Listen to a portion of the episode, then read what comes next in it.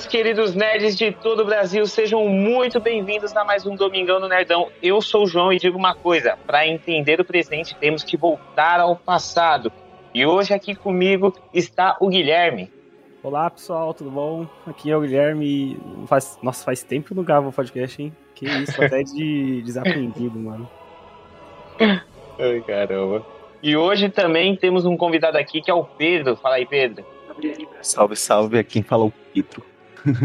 Sim, tá ligado? Só isso, cara. E hoje nós vamos falar aqui de um assunto aí que tá movendo o mundo nas últimas semanas, né? Provavelmente o início de uma terceira guerra, a gente ainda não sabe ainda direito, né? ainda está tudo um pouco enegrecido, né? Vamos falar aí sobre a guerra na Ucrânia, né? Então, vamos começar aqui esse podcast falando sobre o que o, como essa guerra se iniciou, que não é de hoje, é de antigamente. Então, bora lá pro primeiro bloco? Bora. Partiu. Bora.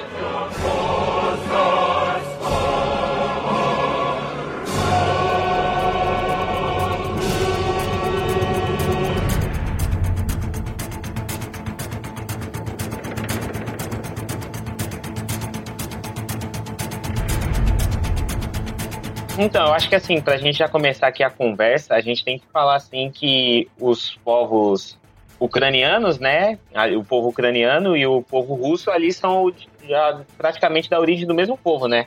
Ali no início da, da Idade Média, eles surgiram ali, né, se juntaram em um povo só, né, os povos eslavos ucranianos e os povos eslavos russos, eles se juntam ali naquela região, né, ali da Ucrânia, da Rússia, toda aquela região ali toda, e eles ali começam a criar os seus grandes conglomerados. É, ali eles começam a criar os seus grandes conglomerados, tudo ali certinho. Só que ali já tinha uma, um, pouco, um pouco ali da influência da Rússia, porque a Rússia sempre teve o objetivo de ser a grande mãe, não é mesmo? A famosa mãe Realmente. Rússia, né? Madre Rússia. A famosa mãe Rússia. Ela sempre teve o objetivo ali de ser a grande, a grande mãe Rússia.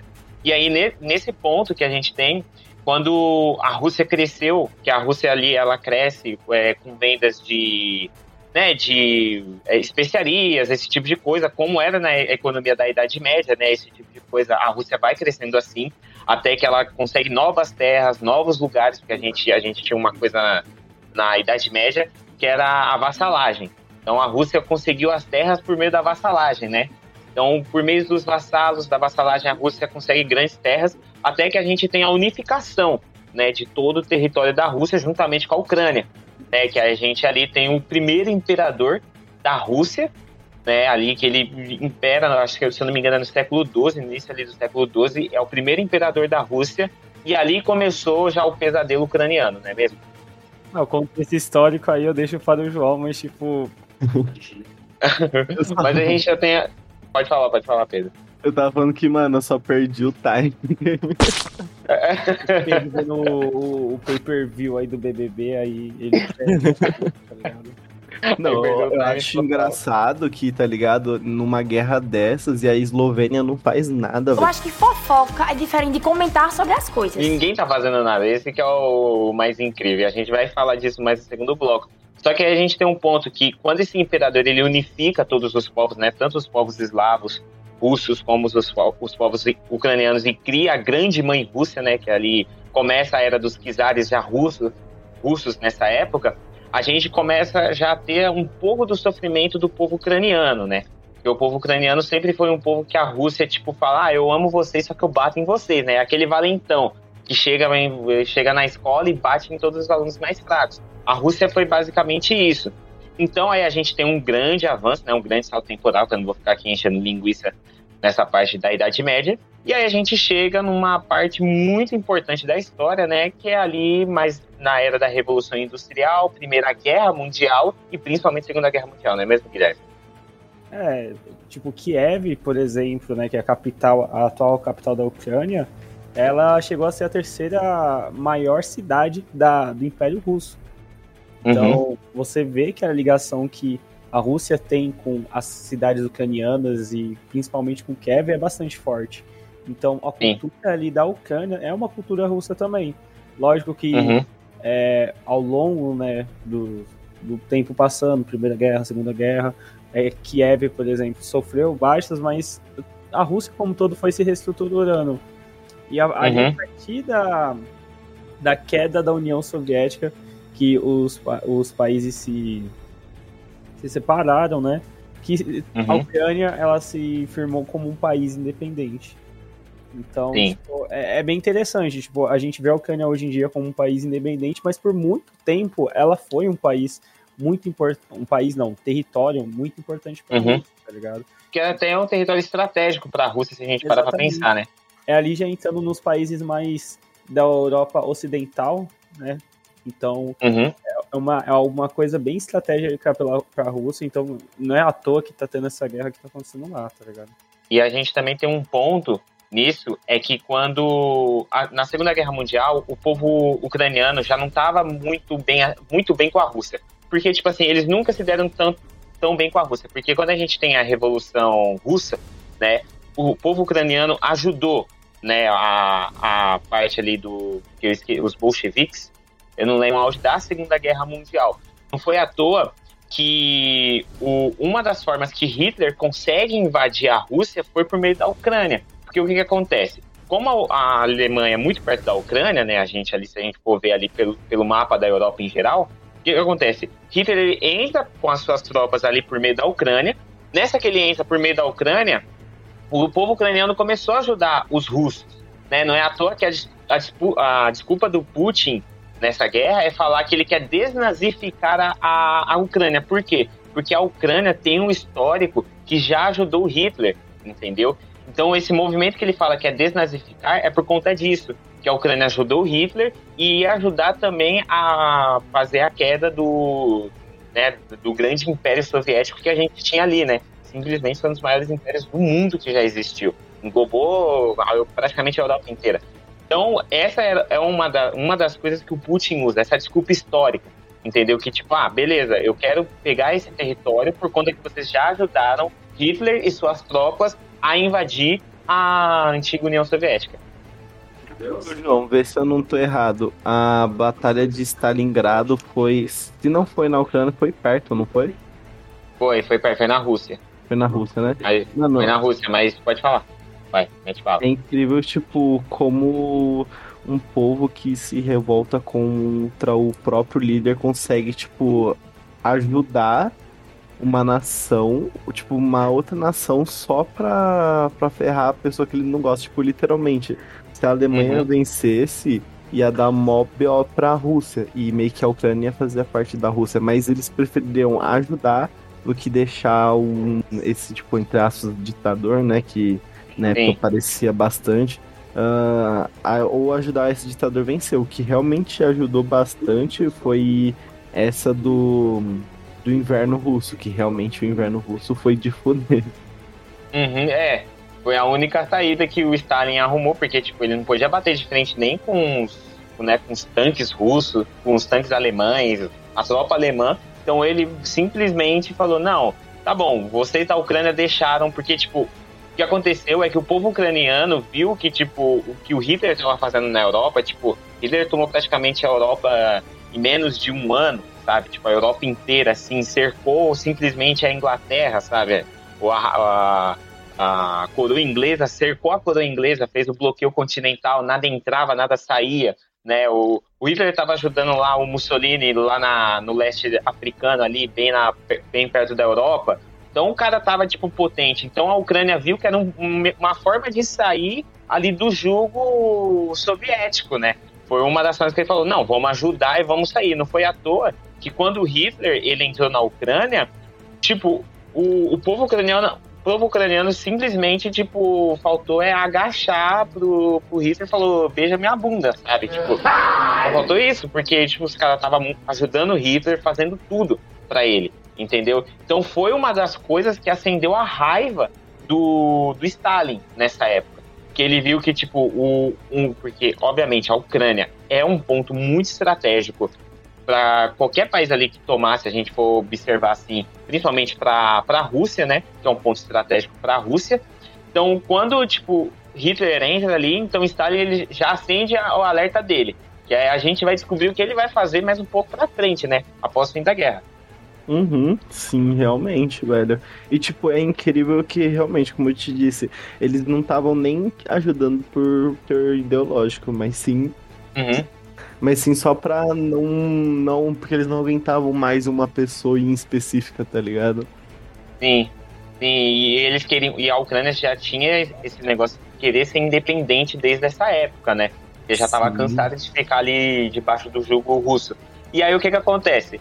A gente vê, né, que a, a base aliada ganhou a guerra, né? Pronto, a guerra terminou, tá todo mundo feliz, tá pronto. Só que aí o, o Stalin tava bravo com, com a Ucrânia, né? Tava pistola. O cara falou: não, o que que é isso, pô? O que que o Stalin faz? E aí a gente tem a grande uma crise financeira muito grande na União Soviética inteira, né, uma crise financeira. E nessa crise financeira que a gente tem, o Stalin começou a meio que tipo cortar algumas verbas do Estado, algumas coisas, né? Então muita coisa ali estava já funcionando muito bem. Só que o Stalin, para ferrar muito a Ucrânia, o que, que ele faz? Ele fechou todas as fronteiras com a Ucrânia. Então, tipo, nenhum país podia mais é, é, negociar com a Ucrânia, ou sei lá, tipo, simplesmente a União Soviética não podia. Tipo, o povo da Ucrânia não podia sair lá do país deles e ir lá para a parte da Rússia, ali, da, da União Soviética, para nenhum outro país da União Soviética, porque o Stalin fechou as fronteiras e deixou o povo ucraniano passar fome. Tipo, o Caraca. cara simplesmente falou todo mundo vai passar fome, que não é à toa que é conhecida como a Grande Fome, né? Que foi um tempo que o Stalin não liberou verba, não fez nada e deixou todo o povo ucraniano passar fome, meio que para eles aprenderem como é que, com, com quantos paus se constrói uma canoa, né? Porque, tipo, o que eles fizeram, ele considerou uma traição, né? Ter se juntado com o povo nazista. Mesmo que o povo ucraniano se arrependeu, porque depois viu que o Hitler estava perdendo a guerra e quis ir pro lado da Rússia. E ajudou a Rússia, a Ucrânia, entendeu? Só que não, não adiantou nada, porque mesmo assim Stalin ficou ainda muito pistola e fez o povo passar fome nessa época. Mano, é incrível, tipo, como às vezes um- uma pessoa, tá ligado, consegue fe- li- ferrar literalmente uma nação inteira. Sim, E, ferrou tipo, uma nação inteira. Sim, Ah. mano, como pode alguém, tipo, dormir tranquilo, botar a cabeça no travesseiro sabendo que por causa dele milhares de pessoas estão morrendo de fome?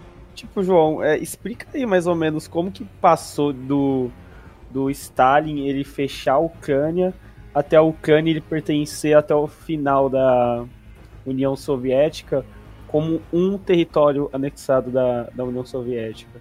Tipo, porque se, se o cara deixou eles na fome e depois disso eles ainda continuaram parte, tem um motivo, tá ligado?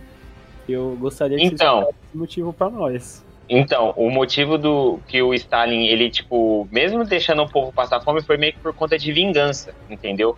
Porque o que acontece? O Stalin, ele tava bravo com a Ucrânia porque ajudou a Alemanha, sabe? Ajudou o inimigo, que queria invadir né, a Rússia. Então, bom, pera, vocês ajudaram o inimigo, então, como teve a grande fome após a guerra, e a gente sabe, a União Soviética era, era super fechada, não tinha ajuda de ninguém, então os caras tiveram que literalmente se virar nos 30, deixou lá a Ucrânia né, passar fome. Aí o que que acontece? Aí a gente tem, após o período da grande fome, aí, o- aí eles começaram a mandar a verba para lá, porque, tipo, é, a gente sabe que a Ucrânia sempre foi uma locomotiva ali para a Rússia, a gente sabe, por isso que tem essa guerra hoje em dia, sempre teve essa briga por território, e aí ele começou a ajudar aos poucos. Obviamente, não era uma ajuda assim que, tipo, vou chegar dar um montante assim de verba e é isso aí, tamo, tamo, estamos kits. Não, ele, tipo, taxava ainda muita coisa na Ucrânia, entendeu? Então, cobrava altas taxas, fazia um monte de coisa ali na Ucrânia ainda.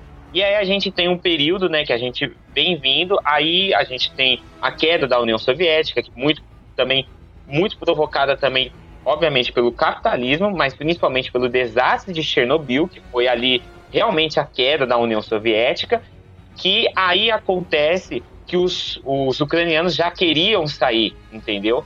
Da, da mão da Rússia. Muito por conta do desastre de Chernobyl, que a gente sabe que foi em Pripyat, na Ucrânia, entendeu? Então, isso também foi um dos estopins para eles tentarem ser independentes. Todo o movimento de independência da Ucrânia, eles sempre tiveram um movimento de independência, principalmente antes da, da, primeir, da Primeira e da Segunda Guerra Mundial. Eles sempre quiseram ser um país independente, só que a Rússia nunca deixou. E o desastre de Chernobyl foi o estopim, entendeu? Para começar um novo movimento, porque a gente já tinha tido um movimento na Segunda Guerra Mundial, que foi quando eles se juntam com Hitler, um período, um movimento também no período de grande fome, que eles queriam sair de qualquer forma, só que a Rússia não deixava. E aí a gente tem um estopim final, que é a explosão da usina, que a gente sabe que matou várias pessoas e quase o mundo acaba por conta, principalmente a Europa acaba por conta de radiação, por conta da usina. E ali foi um dos estopins também, porque a União Soviética já vinha numa decadência, né? Uma decadência muito, muito, muito brava. Desde ali, tipo, da década de 70 ali, começa uma decadência muito brava da, da União Soviética. Então, tipo, tiver esses estopins, aí na terceira, né, tipo, vamos dizer assim, na terceira oportunidade, na terceira maior oportunidade da Ucrânia, eles conseguem sair ali das mãos da Rússia e da União Soviética, que consegue se tornar um país independente, né? Que aí, se a gente for pegar na história recente, são muito novos a ser independentes, né? Sim, É, realmente. Essa parte que eles saem da União Soviética também já aproveitaram o hype, né? Que tava meio que todo mundo vazando e, e pô, estouraram uma usina aqui no nosso território, velho, que tá insano. e aí já, tipo, já tinha todo um contexto, tipo, da Ucrânia não, não gostar de fazer parte da Rússia, do Império Russo, do- da União Soviética depois. E daí, mano, aquele foi realmente o estopim, como você falou. E o interessante é que a, figura de Chernobyl, a gente vai comentar sobre ela depois, porque é um, um ponto importante do que está acontecendo lá também, até que de forma simbólica para a Rússia atualmente, tá ligado? Sim, velho, tipo, é incrível se, tipo, quem assistiu aquele documentário, né, do Chernobyl, aquela série, mano, vai perceber que é- a Rússia é é pior do que Deixa eu pensar. Ahn, tá ligado ahn, aqueles bagulho que os policial faz no, no Rio de Janeiro? Explica aí que eu não tô pegando a referência, cara. Tá ligado que os policiais no Rio de Janeiro, tipo, não só no Rio de Janeiro, né? Em muitos lugares, são, tipo, muito. Tipo, tem alguns. Alguns, né, vai? São bem corruptos, tá ligado? E fazem o jogo do bicho, tá? E uns bagulho assim. Quem quer rir tem que fazer rir. Hum, certo, certo. Então, tipo, é uma máfia gigantesca, velho, a, a Rússia. Então, tipo, foi como uma vez eu tava conversando com, com o Guilherme. Mano, teve, uma cena que o cara tava bravo por estar sendo perseguido e sendo observado. Nisso, ele confronta o chefe da KGB. O chefe da KGB olha pra ele e fala assim: Eu não sei porque você tá reclamando. Eu que sou o chefe da KGB, tem alguém me olhando, imagina pra você, tá ligado? Aí, tipo, o- param de seguir ele porque percebem que ele é só, tipo, meio que um burro, tá ligado? Basicamente, eu resumi de uma forma muito burra, mas é basicamente o que eu quis dizer é que, mano, basicamente a Rússia é uma grande máfia, tá ligado? E, nossa, muita gente sofreu por causa disso, e às vezes parece muito no filme que a- nem a pessoa que tá dentro dessa máfia gosta, porém qualquer coisa que ela possa fazer pra não participar, parece que ela vai morrer, tá ligado? É bizarro isso. Mano, é, aproveitando que já estão na parte da, da Guerra Fria, final da Sovi- é, União Soviética, que já é quase para adentrar no próximo bloco do, atual, do ponto de vista atual. É, é interessante que, tipo, na mídia tá se falando muito, ah, os oligarcas russos, né, que eles estão tendo as contas bloqueadas e tudo mais. E, tipo, basicamente, os oligarcas russos, eles eram os grandes é, políticos da Rússia, da União Soviética no fim dela.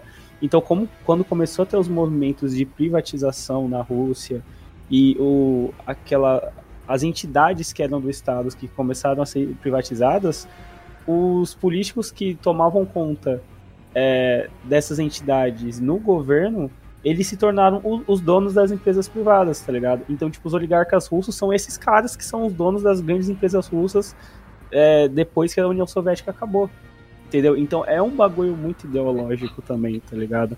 Então, tipo, é, o bloqueio de conta dos oligarcas russos e tal tem um motivo, porque eles enriqueceram ao, ao- tipo, foi, foi- foi uma parcela pequena da população que enriqueceu pra caramba e até hoje é muito importante no cenário russo, tá ligado? Então, tipo, esses pontos do final da União Soviética são coisas que a gente vai pegar lá na frente, tá ligado? É, o próprio Putin, ele era da KGB, tá ligado? É, ele é um filho da puta, basicamente, tá ligado? Sim. E ele tem uma. Demônio. O demônio, tá ligado? Ele tem uma ideologia muito União Soviética, tá ligado? Tanto que um dos símbolos que ele teve nessa guerra foi capturar de volta a usina de Chernobyl, que era um símbolo da União Soviética, tá ligado? Então, tipo, você vê que além de ser uma batalha, obviamente tem é, motivos, né? Tipo, território, é, é um, um lugar muito posicionado, um bagulho bem estratégico, tem um contexto de é, enfraquecer a Rússia, caso. Aí eu já tô dando uns spoilers, né? Mas, enfim, também tem um contexto muito simbólico, político e ideológico também por trás? Eu acho isso muito interessante. Mano, é tipo, como você disse, realmente ele foi, né, chefe da KGB. E se você for parar pra pensar, o, o pai do Putin, pelo que eu me lembro, ah, se eu não tô enganado, ele era conselheiro, algo do tipo do, do, do antigo governo da Rússia, tá ligado? Então, se você parar pra pensar em todo o. A história, o progresso, tá ligado? a linha, a base da vida do, do, do Putin, ele meio que foi pra isso, tá ligado? O maluco foi treinado pra isso e parece que, tipo, ele teve esse propósito desde que ele nasceu. Óbvio que não foi exatamente isso, mas se você for parar pra olhar a história, todas as relações dos familiares deles com os antigos governos, parece muito isso, tá ligado? E, tipo, o, diferente de vários presidentes, tá ligado, de outros países, o Putin ele teve um, um grande treinamento, não só político, também como tático, militar. É literalmente, o, eu acho que é o mínimo que um presidente deve saber. o mínimo, porque realmente às vezes aparece um pessoal que não sabe, sem querer ser chato, mas ler e escrever e quer governar um país, tá ligado? Tipo, beleza, eles, eles pensam mais na população, mas às vezes é algo tático que se ele não souber ou não tiver estudo suficiente, ele pode se corromper É, tranquilamente.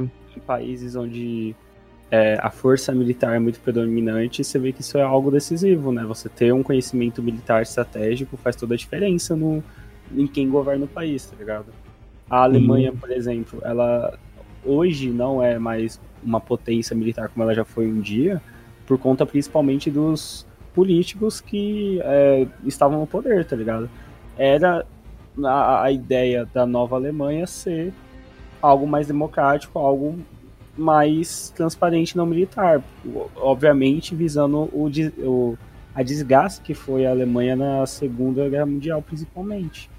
Então, tem muitos, é, muitas pessoas que são, sabe, entendem do assunto de geopolítica e um mundo mais militar, que falam que, tipo, de certa forma, a Alemanha hoje não tem um, um exército muito forte, é uma fraqueza, tá ligado? E, e- e obviamente é, tá ligado? A Alemanha é uma potência muito grande, mas falando da Rússia, tá ligado? Se, se não fosse o Putin no poder, será que a Rússia seria realmente uma potência como ela é hoje, tá ligado? Então, tipo, é, é um negócio crítico. Ele tá lá e a Rússia ser o que é hoje, entendeu? Tem total relação. Sim, cara. E o pior é que se você for parar pra pensar, a Rússia ela nem é mais uma, uma potência comparado a antigamente, tipo. E, mano, pra você ter uma ideia, pra você entender o nível de preparo do garoto Putin, é, se você for reparar, ele sempre anda com a mão direita grudada no corpo, tá ligado? Não grudada, mas tipo, ela sempre vai balançar menos do que a mão esquerda. Pelo que eu verifiquei, isso parece ser uma tática, tá ligado? Uma tática da o pessoal da KGB pra que ele sempre esteja com a mão dominante perto da arma, tá ligado? Você vê o nível do cara, os caras controlam até como andar. É tipo algo inconsciente, tá ligado? Sim. Eu imagino o tanto de preparo que esse cara já fez e, tipo, quanto de conhecimento esse cara já adquiriu só pro combate e estratégia. É incrível, tá ligado? Pensar nisso. Enquanto muitos líderes militares ou da ou que são da área, né, militar, não, nunca nem participaram de um combate real, tá ligado? Ah, pior isso que é também- muito isso. Isso também demonstra um pouco a frieza que ele tem pra lidar com os assuntos da guerra que tá acontecendo, tá ligado? Assim, Sim. a gente vê o cenário político do que tá acontecendo e em todos os momentos ele lida com uma frieza muito calculada, é o frio e calculista da vida real. Tá ligado? tipo, tudo que ele fala, ele fala sem nenhum remorso, sem nenhum olhar, sabe? É, é um poker face completo. Você vê a frieza no olhar dele sempre que ele fala do que tá acontecendo. Então, tipo, você vê que é uma pessoa que sabe lidar muito com momentos é, críticos e decisivos como que tá acontecendo agora, tá ligado? Que é o que a gente vai adentrar, acho que agora, né, João? Confirma aí pra nós. Sim, a gente vai adentrar agora, só que só tem um ponto que eu quero dizer, que teve, teve todo esse lance, obviamente Putin é, é um, é um ex-espião da KGB, tem a subida dele ao poder, que é tipo, pra quem não viu, a gente não vai entrar muito nisso aqui, porque a gente quer falar mais sobre o momento atual, só que vão lá e vejam um documentário da BBC, eu e o Guilherme a gente assistiu, não sei se o Pedro chegou a assistir, mas eu e o Guilherme a gente assistiu esse documentário, que passou, né, e é simplesmente incrível a subida que o Putin dá ao poder da, da Rússia. É, é uma coisa de outro nível. Literalmente, é, dá pra fazer um filme disso. Hã? Sim, realmente, cara. O cara Não, literalmente modifica as leis. Tranquilamente. Sim, ele, tipo, a subida dele ao poder foi incrível. Tem um ponto. É, a Ucrânia sai da União Soviética quando a gente também tem um uma outra coisa acontecendo lá na Alemanha Oriental, né? Que é praticamente a queda do Muro de Berlim. Então, tipo, foi totalmente uma fisão na, na União Soviética que houve para a saída da Ucrânia. E aí a gente chega no momento atual que a gente vai adentrar agora nesse segundo bloco.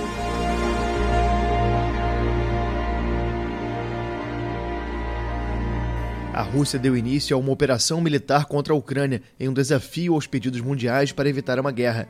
O presidente russo Vladimir Putin fez um anúncio pouco antes das 6 horas da manhã locais em uma mensagem televisionada em que assegurou que não era uma operação de ocupação, mas sim de desmilitarização da Ucrânia.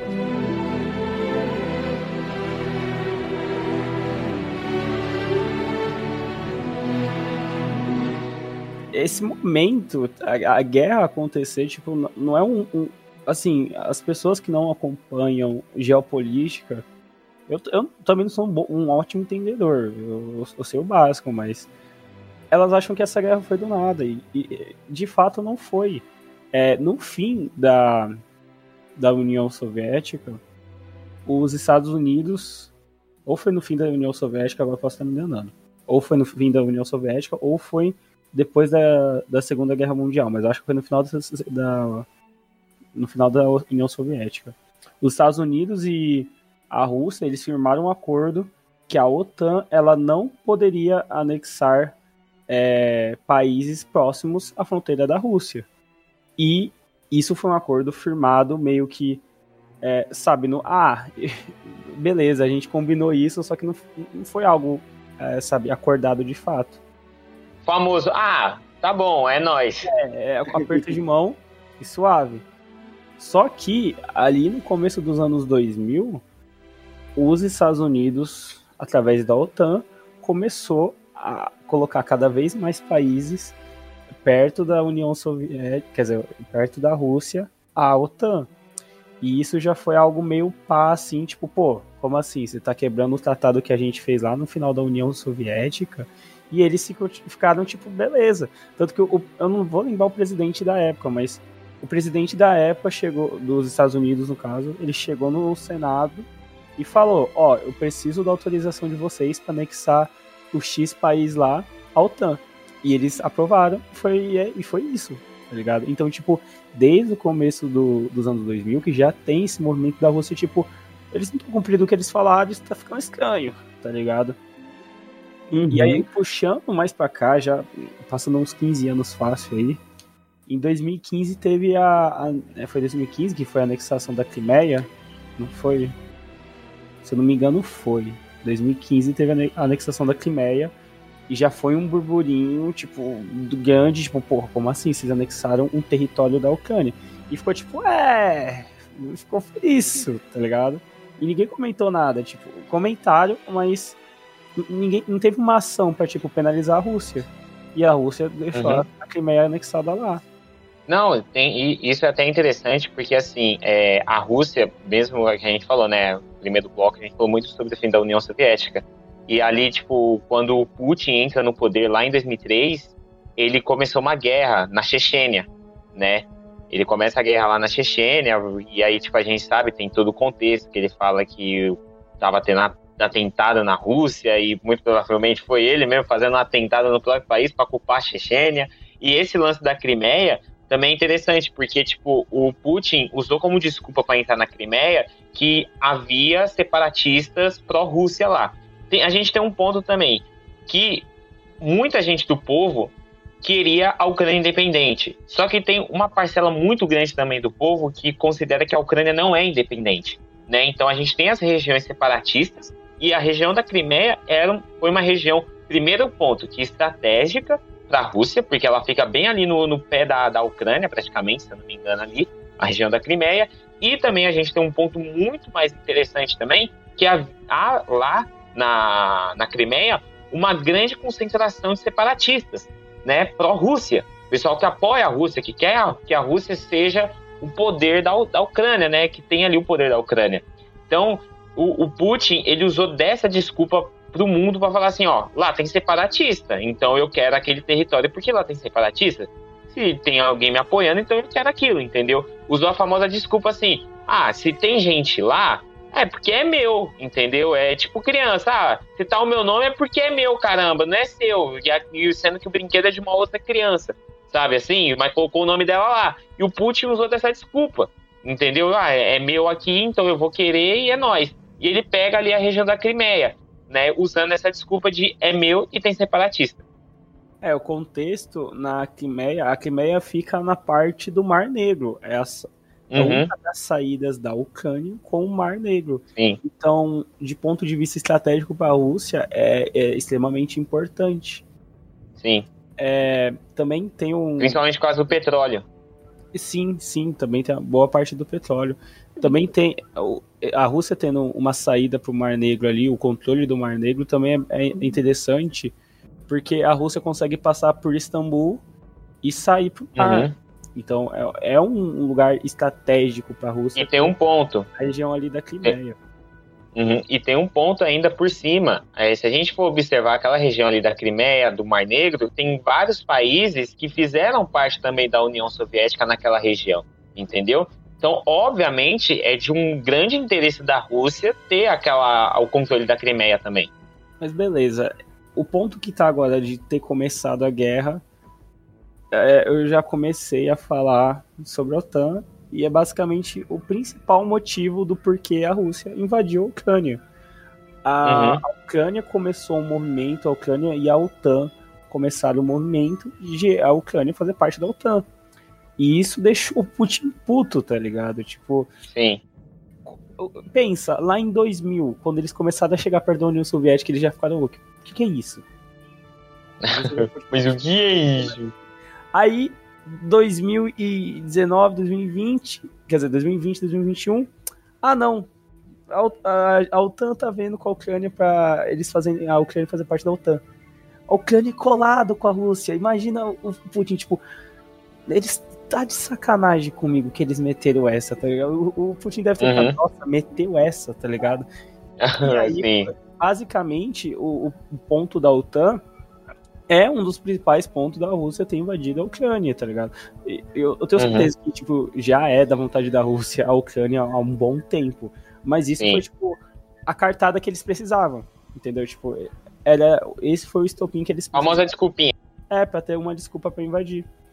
Então, é, o pessoal, quando teve né, a- os primeiros ataques à Ucrânia, é, começaram a estimar que o, o Putin ele já estava planejando esse ataque desde o final do ano passado.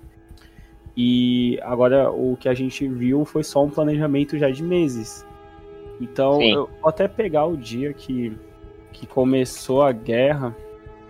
Vocês lembram qual, qual foi o dia? Foi, foi, acho que foi há 25 dias atrás. É só fazer a conta agora.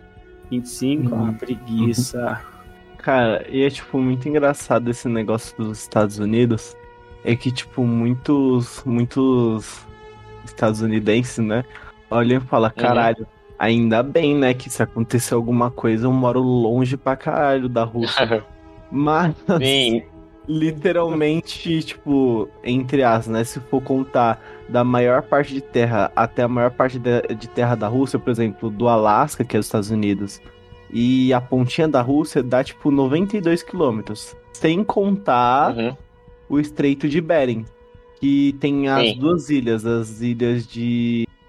Tem duas ilhas de Diomedes, a Big Diomede e a Diomede Menor. As duas têm, tipo, só 4 quilômetros. Uma é dos Estados Unidos e a outra é, é da Rússia. Então, tipo, eles literalmente estão colados um com a outra. E é tão engraçado Sim. isso que elas têm 4 quilômetros de distância. Porém, a. Se você fizer um cálculo, a, a Grande Diomedes, se na Grande Diomedes tiver a data de segunda, segunda-feira, meio-dia, a ilha menor Uhum. vai ser domingo, 15 horas da tarde. Nossa, É, é, tipo, tipo, Sim, é só, e é, são só 4 quilômetros de distância, tá ligado? E tem um fuso horário aham. diferente, isso é muito engraçado. Mano, é bizarro como toda a guerra que os Estados Unidos ele, ele tá influenciando, ele tá é, envolvido, não é no continente de origem dele, tá ligado?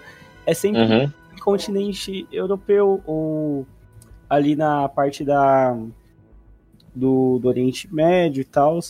Então, tipo, mano, eles são uma potência militar, mas nunca eles, eles arrumam uma guerra no continente deles, até porque quem, que- quem aqui no continente, na América do Norte vai arrumar treta com eles? Ninguém, tá ligado? Então, pra eles é, Uhum. é fácil, sabe, tacar o dedo e, ah, se virem lá, tá ligado? Mas, tipo, eu vi aqui, foi dia 24 que começou a, Uhum. a guerra. Já foi dia 24. E eu, eu comentei isso com, com o Pedro, o pessoal. E, mano, eu lembro, eu tava deitado assim, tá ligado? E eu acordei de manhã, eu olhei pra minha mãe, aí ela olhou assim pra mim, aí ela falou, ah, é, Guilherme, começou a guerra. Aí eu, o quê? Aí eu liguei Hã? e tava lá, Rússia aí, aí inicia bombardeio contra o Ucrânia. Eu fiquei, meu, Cara, pior que, tipo, aqui em casa foi incrível também, porque eu dormi muito cedo. Aí eu acordei. Ou, tipo, a primeira coisa que eu fiz, eu peguei o celular pro Facebook deitado, porque, mano, eu tava com muito sono. Eu pensei, hum, eu vou cochilar mais. Aí eu fui vendo no Facebook, o, tipo, umas imagens do pessoal falando guerra, guerra, guerra. Eu falei, que porra é essa? Quando eu fui ver, eu falei, mano, nem. Nem, tipo, começou uma guerra enquanto eu tava dormindo. Imagina se estourasse uma, bomba- uma bomba nuclear, eu ia ser o último a saber. Mano, é, Sim. a anexação da Crimeia, a gente vê que nessa guerra foi bastante importante, porque, assim, falando num, num âmbito mais do que tá rolando, teve alguns pontos de invasão da Ucrânia. Teve pelo Mar Negro, pela Crimeia, então, tipo, a anexação dela foi importante por conta disso. Foi a partir E pelo. Pelo. ah, Pela parte que é mais colada com a Rússia, a parte ali da, da Ucrânia que é mais colada com a Rússia, que é ali é a parte de, de Donetsk, né? E entre outras regiões ali que tem também separatistas russos. Então, tipo, a Rússia começou a atacar pela parte onde tinha a galera que apoiava ele. Depois foi pro, pro centro. Exatamente, essa parte do Donetsk, vai, vou tentar ter, é, Donetsk. É, vou tentar é, contextualizar, porque a gente não tem como mostrar um mapa no podcast. Então, Aham. Donetsk fica a leste da Ucrânia. Sim. A Crimeia fica ao sul. Então, a Rússia, ela usou Donetsk e a Crimeia para meio que fechar a conexão que a Ucrânia tem com o Mar Negro. É, Uhum. Hoje, após 25 dias de guerra, a Ucrânia já não tem mais conexão pelo Mar Negro.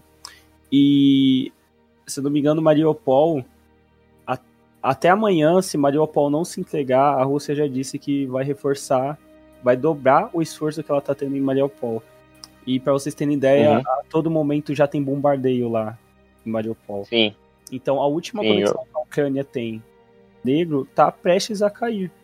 É, e é, é uma ofensiva que a Rússia está tendo desde o começo, forçar, é, quer dizer, fechar essa saída que a Ucrânia tem com o Mar Negro. É, outra cidade também que te, tá tendo um conflito muito forte, agora eu, não tenho informação se ela ainda se mantém, é Kharkiv. Kharkiv sofreu fortes bombardeios da Rússia desde o começo. Porque se você for ver, Uhum. Kharkiv é, é muito colado com a fronteira da Rússia. Então é uma das cidades que dá para a Rússia atacar. Mas é a segunda maior cidade da Ucrânia, só perde para Kiev. Então é por isso Uhum. que em Kharkiv a batalha está sendo tão intensa também. Agora eu vou até pesquisar para ver como que tá o contexto de Kharkiv, porque eu não tenho. A última grande ofensiva que, que dá pra gente mencionar é a de Kiev. Kiev, É. desde o É. começo, ela tá sendo invadida tanto por bombardeio quanto por tropas e colunas russas, né, de blindados e tanques. E hoje eu vi um bagulho que me deixou, tipo, abismado.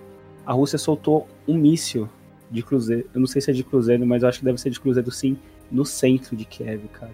Nossa. Eu vi que eles tinham soltado um, um míssil hipersônico. que Foi o primeiro, a primeira vez que foi usado numa guerra. É, então, tipo, eu vi o vídeo hoje. Eu até posso mandar pra vocês no WhatsApp pra vocês darem uma olhada. Manda Mas- aí. É chocante, cara. É tipo.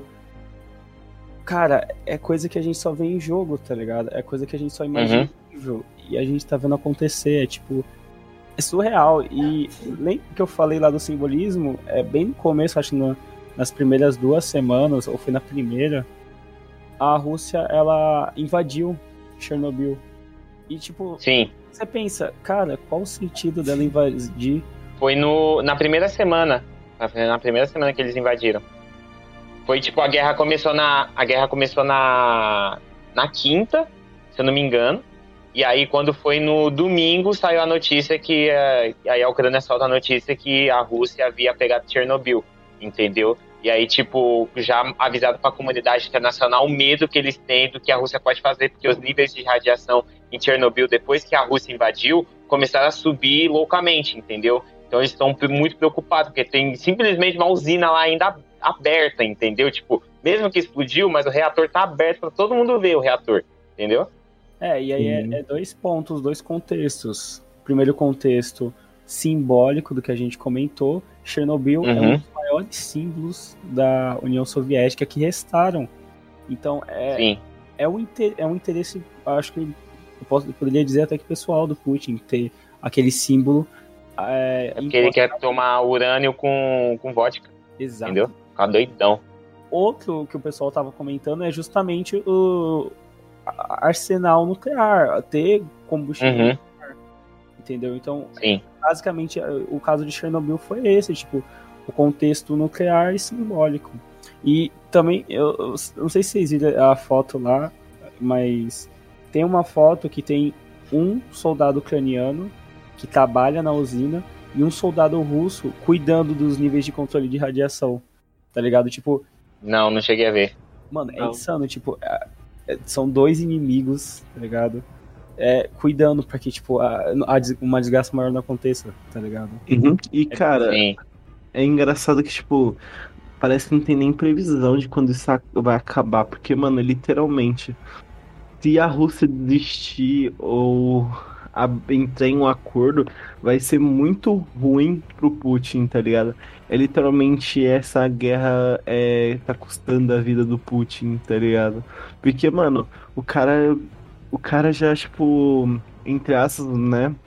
Não vai demorar muito pra sair do poder. Porém, você acha mesmo que se um presidente desse jeito falhar numa missão tão horrível, e ainda mais com a população que já tá no limite com ele, tá ligado? Mas não é toda a Não vai população. Sim, mas É toda. tipo, é, É uma parte da mesmo. população. Tipo, porque assim, o que aconteceu? O que aconteceu? O... Fizeram uma pesquisa, né? Assim, obviamente a pesquisa pode é, Eu imagino que foi manipulada, mas é, os dados da pesquisa, a gente não pode fazer nada. Teve uma pesquisa, entendeu? Que fizeram que o, o, o- mais da metade da população ucrani- da ucraniana russa apoia o que o Putin está fazendo e apoia o presidente. Não foi à toa que até saiu um vídeo, foi ontem, que ele fez um comício aí tem um vídeo dele falando, entendeu? que a Rússia nunca esteve tão forte, sabe? E várias notícias, tipo, o pessoal entrevistando os russos, assim, falando com os russos, tipo, o pessoal fala assim, ah, o pessoal não tem aquela opinião, sabe, incisiva que fala, não, ele tá fazendo errado. Alguns têm, outros, tipo, ah, faz até sentido ele fazer meio que, sabe, tipo assim, não sabe o que opinar direito, entendeu? Não foi à toa que, quando teve as manifestações em São Petersburgo, entre outras cidades, o Putin chegou a, a, tipo, prendeu muita gente, essas pessoas nunca mais verão a luz do dia, obviamente, a gente sabe, né, a cortina vermelha, nunca mais verão a luz do dia e nem ouviremos falar dessas pessoas. E teve um ponto também, quando algumas crianças fizeram um protesto na frente da embaixada da, da Ucrânia na Rússia, né, pra, e, tipo, estavam só com cartazes dizendo não, não à guerra, tipo, com rosas e tudo mais, o Putin mandou prender as crianças de 5 anos e mandar pra prisão, entendeu? Pô, tá presa por fazer protesto contra. Tipo, então o cara tá literalmente poucas ideias. Sim, entendeu? mas foi como eu te disse, mano. Isso para eles, esse, o fracasso nessa guerra seria tipo. Sem. Sem. Tipo, sem limites, mano. Se ele uhum. perder essa porra, é literalmente a vida dele que tá em jogo. Então eu acho que ele vai pra Sim, porque cima. eles já perderam tudo.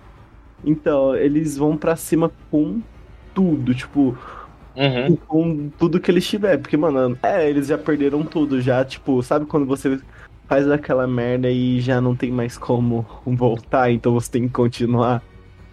É Sim. tipo, ele tá nesse nível. Que, tipo, ele chegou no nível porque, assim, ele primeiro que a Rússia tá novamente isolada no cenário internacional, se a gente for observar. Todas as coisas que, tipo, é, que aconteceu, as sanções que eles sofreram, principalmente econômica, porque a sanção econômica não resolve nada, entendeu? Tipo, a Rússia é uma potência que ela sabe se virar. A gente tá falando da Rússia, a gente não tá falando, sei lá, do Brasil, entendeu? Tá falando da Rússia, que é uma potência que virou União, que ficou União Soviética por muitos e muitos anos, entendeu? Tá falando de uma potência de guerra, sabe? Então ela sabe se virar mesmo estando isolada, porque, tipo, por mais que ela tá isolada do mundo ocidental, e a Rússia meio que já era um país muito isolado do mundo ocidental, mas ela está muito mais agora nesse atual contexto, mas ela tem toda a ajuda dos países árabes que apoiam a Rússia, entendeu? Não é à toa que a Rússia tem a própria aliança do, com os países árabes, né? Que eu acho que é OT, OTSC, alguma coisa assim. Ela tem essa aliança.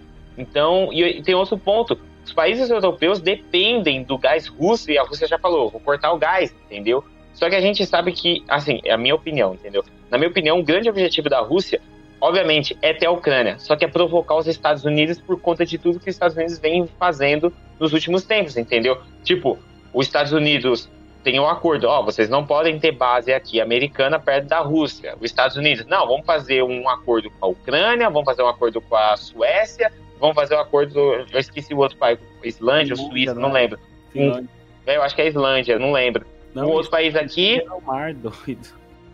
Se Hã? não me engano, é, é, Finlândia e Estônia, se pá, velho. É, Finlândia. É, é Finlândia. Não, acho que tem uma base da OTAN na Estônia, se eu não me engano. Tem uma. Eles conseguiram, que eu tava vendo. Se eu não me engano, tem uma na Estônia, só que é na Finlândia e na Suécia.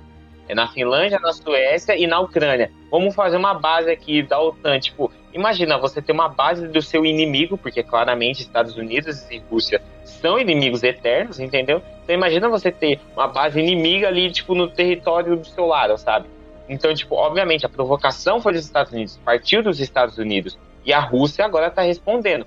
O, a grande mira da Rússia é os Estados Unidos e sempre foi os Estados Unidos nessa guerra, entendeu? Só que a gente tem um ponto que os Estados Unidos não quer entrar nisso. Os Estados Unidos está de boa, está na dele, está olhando assim, ou não quer entrar. A gente tem vários pontos porque ele não quer entrar. Um dos pontos principais é porque a Ucrânia não é um território, se você for imaginar, que tem grandes acordos comerciais com os Estados Unidos. Então, tipo, meio que por isso que os Estados Unidos não se interessa. Só que outros países da OTAN, principalmente os que estão próximos à Ucrânia, estão dizendo para interferir, que eles estão usando o, o artigo 4 da OTAN, que é assim, sempre que um país estiver precisando de ajuda em guerra, os outros países da OTAN entrar, entendeu? Então, tipo, por exemplo, a Polônia está tentando usar isso para falar assim, gente, vamos ajudar a Ucrânia eles estão precisando de ajuda, entendeu? Só que os Estados Unidos não quer porque também pode explodir uma terceira guerra mundial que vai ser devastadora para o planeta.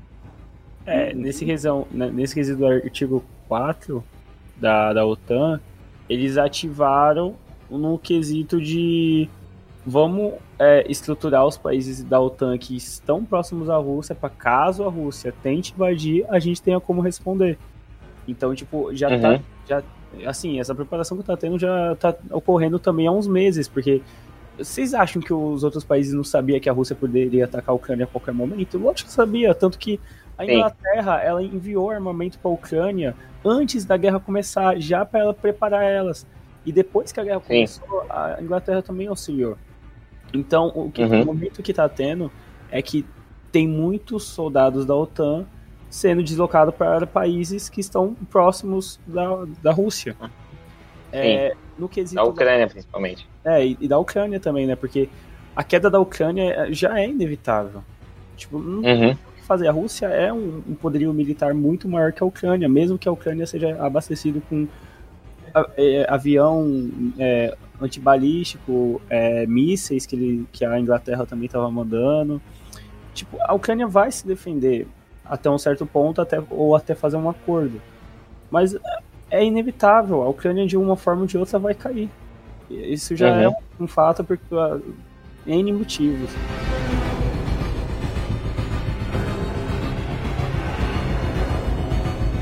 Aí voltando um pouco lá da, da Rússia estar isolada do mundo ocidental, as sanções. é, acho que teve, se eu não me engano, teve mais sanções sobre a Rússia é, com essa guerra da Ucrânia do que teve de sanção para a Alemanha quando ela, ela, o regime nazista começou a invadir a Polônia e atacar Uhum. a Europa. Para vocês verem um nível de preocupação que o, o mundo ocidental tá com a Rússia. A Suíça, em mais de 200 anos, depois de 200 anos de neu- total neutralidade, a Suíça aplicou sanção contra a Rússia Uhum. todo mundo tá virando os olhos pra Rússia agora, tá ligado? É tipo, a gente tá vendo a história ser escrita com os nossos olhos, tá ligado? Mesmo que a Sim. guerra acabe daqui uma semana, um mês, o, o tempo que for, isso vai deixar marcas na história pra sempre, cara.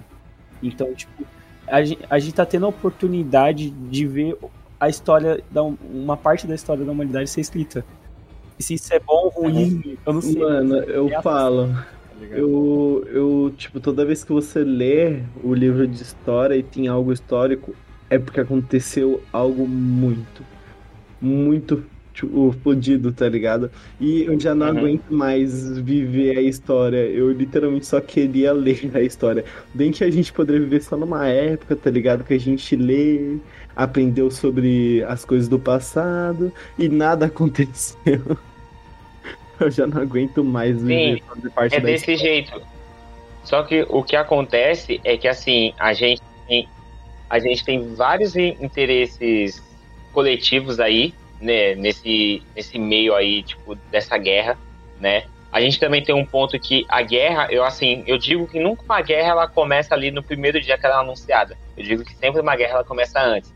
Por isso que eu sempre falo, ah, a Primeira Guerra Mundial não começou ali quando teve o assassinato do lá do, cara lá e começou não, não começou ali, tipo, já vinha o negócio desde o do início da Europa, entendeu? Tipo, desde o, ali de dividir as regiões para quem ia, come, ali começou a Primeira Guerra Mundial, sabe? Só foi o negócio só foi tipo juntando até explodir, né? Essa guerra na, na Ucrânia começa com a fundação da Ucrânia, né? A independência da Ucrânia e ela tem quase uma primeira explosão em 2014. Lembra quando teve as manifestações que cai o governo pró-Rússia, né? E entra agora esse governo mais atual, né? Que é o do Zelensky, né? Então a gente ali em 2014 ali a gente tem praticamente que a primeira queda, que não é à toa que uma das exigências da da, Ucrânia, da, da Rússia é que o Zelensky é, não seja mais o presidente da Ucrânia e que venha um presidente pró-Rússia, porque a Rússia tecnicamente mande na Ucrânia de uma vez por todas, entendeu? E não troque, não fica nessa troca. Não aí eleições gerais, né? Como é uma democracia. É, esse é o plano da Rússia, plano final. Né? É tipo, basicamente, é, o que eu vi o Heródoto Barbeiro falando na, na Record News, no jornal. Ele falou assim: o, o, o negócio que o Putin quer fazer, ele não quer a Ucrânia para ele e, tipo, anexar a Ucrânia a um território russo. Ele falou: provavelmente ele possa fazer isso. Eu não descarto essa possibilidade porque esse cara é maluco. Mas da, um dos pontos que ele quer, ele quer fazer a nova ordem mundial. O que seria a nova ordem mundial? Seria realmente o mundo dividido novamente, entendeu? Então, tipo, que a gente, se a gente for ver, tá todo mundo dividido. Até os próprios países dentro de, de si estão divididos, entendeu? Então a gente teria uma reunificação mundial. Ali um bloco, por exemplo, é, uma coisa que está acontecendo bastante e que muita gente não está falando é no setor econômico. Como a gente está vendo todas essas sanções, né, a gente está vendo as coisas encarecer, mesmo que os commodities né, tão, tão, é, tão rendendo bastante, estão bastante em alta, só que a gente está vendo é, uma nova reorganização também econômica e mundial no mundo. A gente está vendo que o, o, dinheiro, né, a moeda chinesa, está ganhando muito mais importância que o dólar e o euro, sabe? Então a gente está vendo toda uma nova reorganização, né? Todo, todo um novo contexto mundial agora, né? Após essa guerra. Tipo, eu não sei o que o Putin vai fazer, né? Eu não sei. Obviamente, como o Pedro disse, eu imagino que o Putin também não vai recuar agora, depois que ele atacou, entendeu? Depois que apertou o botão, não recua mais, mano. Só vai pra frente, entendeu? Só continua em linha reta. Só que, tipo, dependendo do movimento que, que o Kremlin fizer, né? Que a Rússia fizer, que o Putin fizer, a gente vai ter uma nova reorganização mundial muito forte. É aquele negócio, o mundo daqui para frente não vai ser o mesmo, entendeu? Não vai ser o mesmo, principalmente no setor político e econômico. A gente vai ter um novo planeta Terra para se viver, entendeu? Eu imagino eu após isso tudo que acontecer. Porque o que está acontecendo agora é isso, entendeu? A Rússia atacando a Ucrânia, ela provoca os Estados Unidos. Os Estados Unidos joga sanção. Só que aí as coisas sobem. E a gente vê que o, o dólar está desvalorizando, entendeu? A moeda chinesa está valorizando. Então tem toda uma jogada econômica por trás e principalmente que a gente está vivendo a Segunda Guerra Fria, né? Como já foi anunciado há vários e vários anos. Cara, é, é aqui, é, entra também no que eu. Assim, é um complemento um do outro, né? Tipo, a gente tá vendo a história ser escrita. Tem vários de desdobramentos disso. Então, uhum. por exemplo, a China, ela já ela já está crescendo como uma potência econômica há alguns anos. E uhum. a partir dessa guerra pode acontecer algumas coisas diferentes. Pode ter desdobramentos para a China que favoreçam ela, tá ligado? Sim, por mais que ela esteja contra. Exato, então tem vários pontinhos que vão ser redirecionados a partir disso, saca? E aí uhum. a gente já, já indo mais pros finalmente, tem também os termos de rendição da Ucrânia, né? que a Rússia tá é, impondo, né? Um deles uhum. é não aderir ao OTAN, que é o, digamos que o mais fácil da, da Ucrânia fazer. Sim. E tem todo o contexto da, da Rússia se proteger de ameaças do mundo ocidental, principalmente da OTAN e Estados Unidos. Sim. Tem também aquele contexto de desnazificar a Ucrânia também é colocada como é, requisito, né? Eles colocam isso uhum. no sentido de tipo ah, meter um migué, tá ligado? Fala, o João já contou, já contou o contexto histórico do porquê da, da Alemanha técnica, não tecnicamente, mas teoricamente ter nazistas e porque o Putin é, entrou com essa. A Ucrânia, ideia, na verdade. A Ucrânia, eu falei merda. Mas por que, o, o Putin entrou com essa ideia? Tá ligado? Tem uhum. também. Uhum. Aí. A Crimeia e Donetsk, que são territórios anexados da Rússia, eles hoje eles fazem parte da Ucrânia ainda, então se você abrir um mapa e ver Crimea e Donetsk, eles estão dentro da Ucrânia. Mas a Rússia coloca uhum. como termos que esses territórios façam parte da Rússia, seja um território russo. E, Sim. poxa, é, é um termo bem complicado, mas a gente tem que levar em conta também que esses territórios já perderam para a Rússia. Eles já são, na prática, territórios russos, porque a Ucrânia não tem mais interferência lá. Ele, basicamente, ele já perdeu aqueles territórios para a Rússia. Não tem o que fazer. Uhum.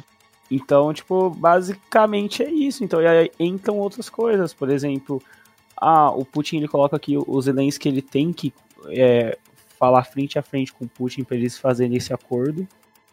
E o Zelensky ele tem que deixar de ser o presidente da Ucrânia. Isso se ele não for morto por, pelo Putin também, que é o, o pessoal estava comentando e Sim. ter um, um pró-Rússia lá no governo. Então, são esses os termos e aí é aquilo, ou vai ser pelos termos ou vai ser pela força militar. Mas Uhum. a Ucrânia já caiu. Esse é o fato que Sim. a gente tem que, é, sabe, prestar atenção agora. Tipo, a, a guerra na Ucrânia ela já tem um fim declarado. O que a gente tá vendo é como que esse fim vai ser alcançado. Se a Ucrânia vai Uhum. resistir até o final lutando, ou se os Que é uma coragem. que é uma coragem, diga-se de passagem, um Uhum. povo que realmente luta pelo seu país, um, um- um exército, né, que tá dando a vida. Sim. E aproveitando isso, eu, eu lembro que eu tô num grupo no Telegram que o, o pessoal eles postam notícias, né? Tem um filtro do que é fake e o que não é. Então, é, teve uma conversa do bem no começo, primeira segunda semana da guerra, um, Uhum. um navio de guerra russo, ele parou na na costa da Ucrânia, onde tinha uma base é, militar da Ucrânia. E o, o comandante do navio russo ele falou pro. Ele mandou um rádio pro, pra essa base militar e falou: Olha, é, se vocês. A, a- gente é um, um navio russo e a gente só pede para que vocês não revidem e se entreguem para que não haja derramamento de sangue desnecessário. E, e aí a, Ucrânia- a base militar da Ucrânia respondeu: Ah, navio de guerra russo, é o seguinte, vai se fuder. Tá ligado? Sim. E aí, tipo, é, você vê, tá ligado? A coragem deles, mas tem um final triste. Uhum. Depois que es- eles responderam a mensagem, aquela, aquela base militar foi atacada e, e não sobreviveu nenhum militar ucraniano na base. Sim. Tá Mas ligado? eu achei que essa daí tinha sido aquela que se rendeu. Não, eles não se renderam. Eles mandaram vai se fuder e daí eles foram atacados pelo navio. Hum, Então, tipo, eles são um povo corajoso. Tanto que o Zelensky ainda tá Uhum. em Kiev. Quer dizer, até onde eu tinha a família. ele ainda tava em Kiev com a família. Então, você, a gente vê que eles são um povo é, corajoso, mas a gente sabe que tem um fim, tá ligado? É, não só militares da, ucranianos que estão morrendo, como civis. Cidades inteiras como Kiev, Kharkiv, é, hoje principalmente Mariupol, na, na costa da Ucrânia. É, depois eu vou mandar o vídeo para vocês, mas é uma cidade devastada. E a gente vê de longe, a gente pensa, ah, um tiroteio aqui, uma bomba ali.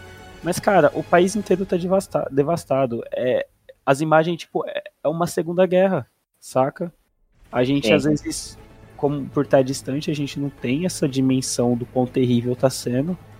Mas, cara, é, é, é ridículo de absurdo, tá ligado? É muito insano, velho. Uhum. Não, e tem um ponto. A gente tem também os crimes de guerra que tá acontecendo. Por exemplo, o exército russo, a mando do Putin, explodindo escolas, explodindo maternidades, hospitais, abrigos, é, o corredor humanitário que criaram para os refugiados não, não sendo respeitado. É, a gente tem bombas, tipo, literalmente, que só ficam abaixo de bombas atômicas sendo usadas, mísseis hipersônicos sendo usados. Literalmente, essa guerra já não, para a Rússia, não virou mais assim, tipo, eu só quero a Ucrânia. Virou, eu quero literalmente terraplanar a Ucrânia, entendeu? Tipo, fazer uma nova cidade, um novo tudo, destruir as pessoas, destruir o território inteiro, entendeu? Teve até o lance que o Putin jogou uma bomba num. No, acho que é o segundo. O segundo é o primeiro maior. é, a primeira maior usina né, da Europa que fica na Ucrânia. Ele jogou uma bomba lá, tá ligado? Tipo, não, toma aí essa bomba de presente. Jogou. Tem um lance que ele até jogou aquela bomba que você até mandou no grupo, Guilherme, que a gente tava conversando, que ele jogou. E, tipo, o que ele tá fazendo, o que, as coisas que tá acontecendo é totalmente desnecessário, sabe? É tipo, algo assim, meu, tá bom, ele quis pegar a Ucrânia, só que, tipo, ele tá usando não da força, ele tá usando da sobreforça. E tem um ponto também que uma das primeiras coisas que ele fez foi destruir todo e qualquer tipo de saída aérea e marítima da Ucrânia, entendeu? Então, tipo, os portos foram destruídos, os, aer- os aeroportos foram destruídos, sabe? Tipo, até as saídas terrestres foram simples, não existe mais. Teve até aquele vídeo do tanque de guerra passando em cima do carro. Tipo, uma coisa que você vê que é desnecessária, sabe?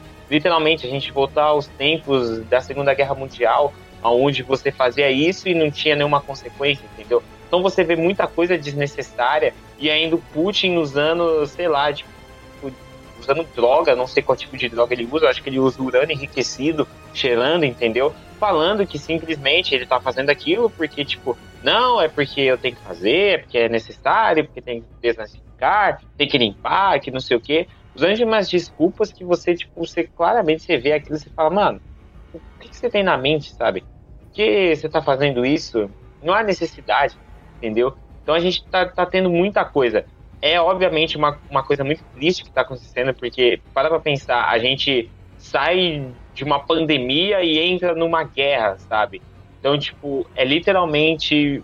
A gente achou que o ser humano ia aprender algo com a pandemia, mas não aprendeu nada, entendeu? Lembrando que o Putin também ganhou o prêmio no Nobel, entendeu? Então, tipo, ele ganhou o prêmio Nobel já, sabe? Então, tipo, basicamente não serviu de nada, entendeu? Então a gente vê simplesmente a gente voltando para uma era bárbara da humanidade, entendeu? Isso abrindo também contexto até para os outros países, sabe? Tipo a China é, fazendo voos dos seus jatos no céu, nos céus de Taiwan, entendeu? Porque a China tem a briga com Taiwan. Também teve a Coreia do Sul reclamando que a Coreia do Norte mandou um míssil lá para eles, entendeu? Então, tipo, abre esse contexto, sabe? Para outros países falar, ah, não, eu quero esse país aqui porque agora faz parte do meu, é meu, entendeu? Tipo, não faz sentido, sendo que a gente vive numa era de democracia e as exigências que o Putin coloca para os Zelensky também são totalmente desnecessárias. Então, tipo, é triste, cara. Eu só espero que isso se resolva e, obviamente, como o Guilherme já disse, é certa a queda de, de Kiev, a queda da Ucrânia, entendeu? Mas, sei lá, cara, é, é triste, é simplesmente triste. É. Eu tava rindo aqui de outra coisa, velho. De uma... Ih, tô falando e o cara rindo. Não, mas, cara, é, a, a, bomba lá que você falou é a termobárica. Vou explicar uhum. rapidamente, mas ela usa o próprio ar ao redor dela como combustível. Então ela meio que suga o ar. Ela tem, é, tipo, ela, o, ela é totalmente feita de combustível, diferente de de bombas convencionais, que tem uma parte combustível uhum. e uma parte explosiva. Ela é totalmente combustível. Então, quando ela explode, ela aciona, ela suga o ar que está em volta dela e ela usa aquele uhum. ar como meio que propulsor. Então, quando ela explode, ela gera uma onda de, de uma onda de choque que, se você está a 100 metros do local da explosão, aquilo estoura os teus órgãos. Tá ligado? Uhum. Se você tá numa uma zona um pouco maior que 100 metros, aquilo pode te deixar surdo ou colapsar é, teu pulmão. E o bizarro dessa bomba é que ela não afeta, por algum motivo, ela não afeta o sistema nervoso. Então, se você não morrer pela onda de choque, até você morrer você vai sentir toda a dor de teu pulmão estourando, teus olhos estourando, estourando. Uhum. Estourando, então, tipo, mano, é uma bomba, tipo, insana, tá ligado? É, tipo, pavorosa você ver uh, o que acontece, tá ligado? Sim. E, cara, é, é bizarro, tá ligado? Tipo, a gente vê Não. no começo da, da, da ofensiva russa que tinham alguns ataques a cidades civis, mas hoje em dia isso não é mais uma notícia que choca, porque é o que tá acontecendo todo dia. Todo dia uma cidade está sendo bombardeada. E, mano, é, eles literalmente desistiram de, de só destruir os lugares e ameaçar e começaram a matar as pessoas. E isso foi uma coisa que. E, mano, você olha assim, você fala, cara, qual é a necessidade? Por que você tá fazendo isso? Entendeu? Tipo, meu, tá bom, você quer fazer uma guerra, retira os civis, entendeu? Tipo, abre o corredor humanitário, só que ele não quer saber disso, não quer deixar civil sair, tá matando civil, entendeu? Você olha os, os vídeos na internet, você olha assim, mano, o que, que tá acontecendo? Igual o, o Putin usou também, a, o exército russo também usou uma bomba que ela tem dois estágios de explosão. Ela, tipo, é, é, não é a termobárica, é uma outra bomba que tem meio que, tipo, bombas dentro ou bolas de metal, sabe? Então, é. meio que é tipo aquelas bombas de, de desenho, de filme, assim que a gente vê do pica-pau, quando ela explode, ela solta várias outras bombas de dentro ou bolas de metal, entendeu? E, tipo, aquilo não é para ser usado nem em guerra, sabe? Porque tem as leis de guerra e não é para ser usado, entendeu? E o Putin tá testando. Literalmente, cara, ele tá testando aquilo em seres humanos, entendeu? Olha a noção do cara, não, peraí, eu criei isso daqui, peraí, vou testar aqui num ser humano, entendeu? Tipo, ele tá fazendo coisas cara, não tem noção. Isso é porque o que a gente sabe, teve também um lance que ele fechou o país, tipo, não, não tem mais rede de notícia lá, que nem a gente tem aqui no Brasil. É tudo estatal. É, não tem mais rede social, não tem mais nada na, na Rússia, entendeu? Literalmente a Rússia virou uma nova União Soviética, sabe? O que a gente tem são as coisas que são liberadas pela própria Rússia. O resto a gente não tem mais nada, sabe? Então é algo muito triste que está acontecendo. Então tá rolando todo esse tipo de coisa, entendeu? Então é muito triste.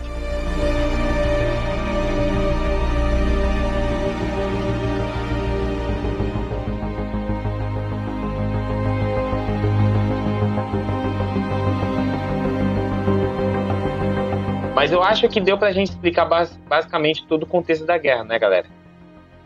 É, bastante. Tipo, a parte histórica e também a parte que tá acontecendo atualmente, o que pode acontecer, sabe, os desdobramentos disso. Acho que a gente falou bastante bem, cara. Nossa, realmente, tipo, foi uma aulinha. é, foi uma aulinha rápida e objetiva do que tá acontecendo. A gente pretende sim trazer mais podcasts como esse entendeu? Da gente explicando certas coisas que também estão acontecendo no mundo, trazendo, obviamente, contexto histórico, todo o contexto principalmente atual, geopolítico atual, entendeu? E aquilo que a gente fala, é, a gente tá com o povo da Ucrânia, entendeu? A gente tá com vocês. É, é muito triste o que tá acontecendo. Eu espero que, tipo, é, a gente se junte aí, não sei como, os países se juntem aí para ajudar a Ucrânia, entendeu? As coisas que também já rolaram até na ONU, sabe? É, da salva de palmas que teve na União Europeia, do lá o, o primeiro-ministro da Rússia tá falando e todo mundo sair da sala, que rolem mais daquilo, por favor, entendeu?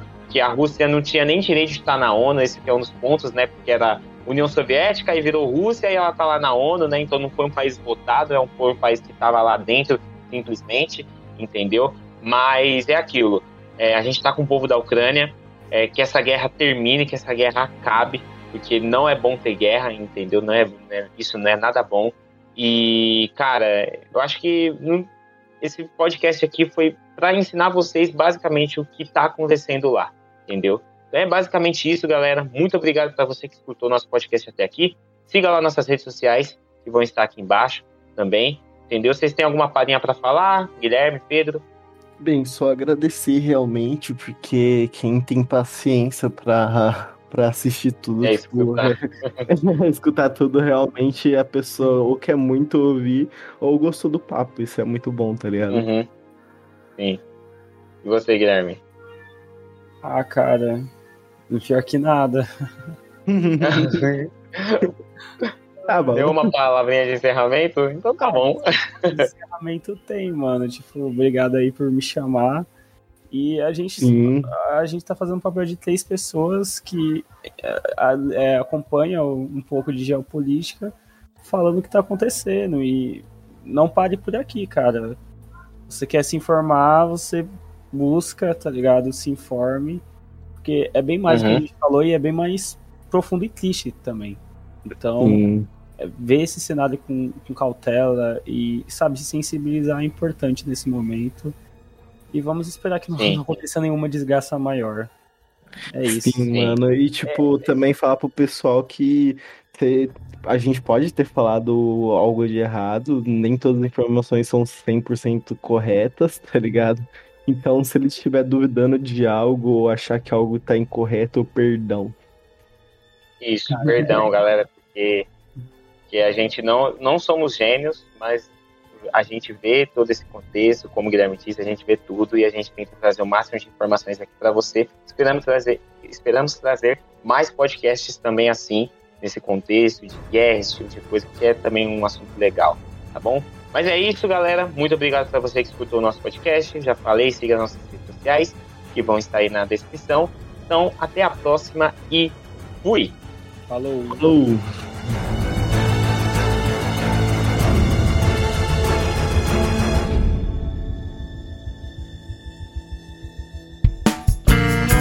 A sonorização deste podcast é feita por bancodecérebros.com.br.